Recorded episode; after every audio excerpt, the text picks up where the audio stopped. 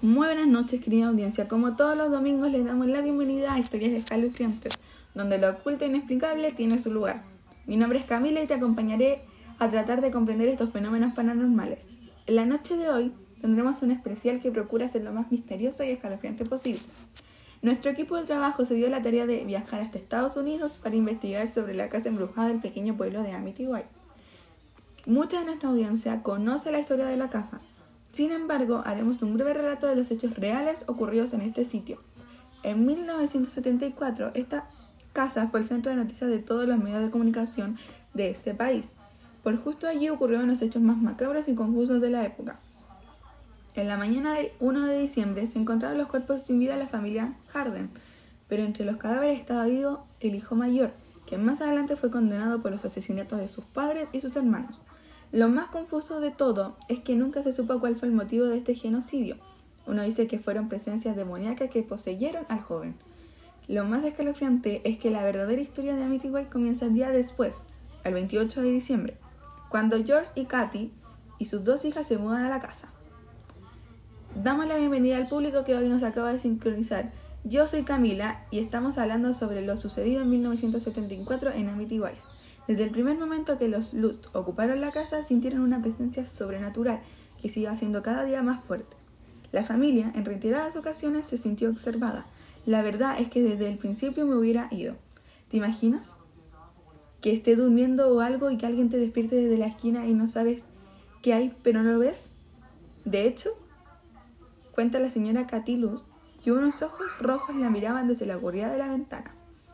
La supuesta entidad que habitaba la vivienda trató incluso de apoderarse de los cuerpos de sus residentes, manipulándolos a su propia voluntad.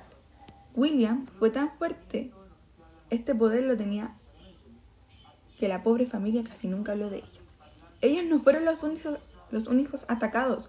El sacerdote de la iglesia más cercana al tratar de bendecir la casa escuchó una voz que echaba que lo echaba, una voz que surgió de la nada, desde que la planta más alta de la casa le gritó ¡Lárgate de aquí! Y lo peor de todo es que los sucesos paranormales se incrementaron. Las alucinaciones se hacían comunes, la desconfianza de la familia se acrecentaba. George afirmaba que su mujer estaba perdiendo los dientes y el cabello. ¡Ay Dios, qué espanto! Y desde ahí ya se me pone la piel de gallina. ¿Puedes sentir lo que sufrió esa pobre gente? Si ya tienes, yo da la razón. Tiempo después los Lutz debieron abandonarla para siempre la casa. Desde entonces se encuentra deshabitada y sobre la cual pesa la estigma la leyenda de Amityville. Bueno, al principio de la misión hablamos de un viaje de nuestros colegas a la casa embrujada de Amityville y trajeron consigo unos escalofriantes sucesos. Lo que, lo que escucharon a continuación fue un hecho real del 26 de abril del 2011. No se despeguen, haremos un pequeño corte comercial y ya volveremos.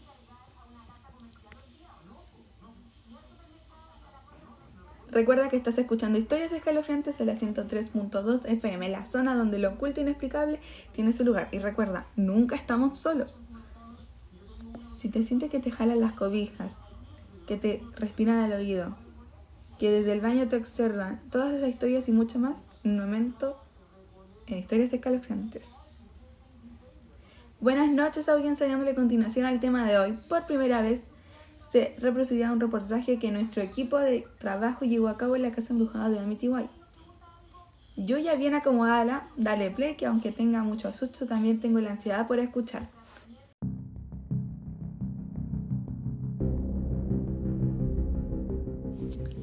Hola, soy Guillermo Montoya. El día de hoy me encuentro acompañado por Sofía Montes y nos encontramos en el quicio de la casa embrujada de Amityville. Soy Sofía y seré la primera, luego Guillo. Cada uno trae consigo una grabadora. Bueno, aquí vamos. Es muy tarde, por eso no se ve casi nada. Poco logro distinguir la nuestra de la gran arquitectura. Hay mucho polvo, encenderé la luz. Lo primero que veo es una hermosa escalera tallada en cedro. Su bandaral tiene extrañas figuras, como de brujería o algo así. Sí, eso veo. sus paredes tienen un tono blanco marqués adornado con fotografías viejas y estremecedoras. No quiero ser paranoico, pero siento que nos observan y me siento un poco asustado. Voy a subir al segundo piso. Las habitaciones son normales, al igual que los baños, pero... ¿Pero qué pasó? ¿Por qué apagaron las luces? Sofía, quédate ahí. Ya voy por ti. Se cierran las puertas muy fuerte y se escucha una brisa dentro de la casa. Pasos que suben.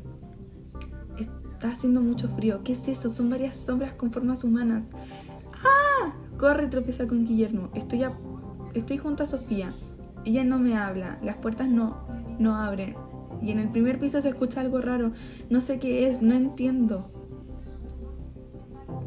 Son niños. Sofía apunta con su dedo atrás de mí. Daré la vuelta detenidamente. ¡Ah! Estoy afuera de la casa con Sofía. Se encuentra en un estado de shock total. Lo único que puedo ver es un hombre calcinado, sin ojos y no recuerdo más. Ya llegó la ambulancia por Sofía. Yo iré con ella. Y ella, al igual que yo, nunca olvidaremos esta espantosa experiencia. Fin de la transmisión.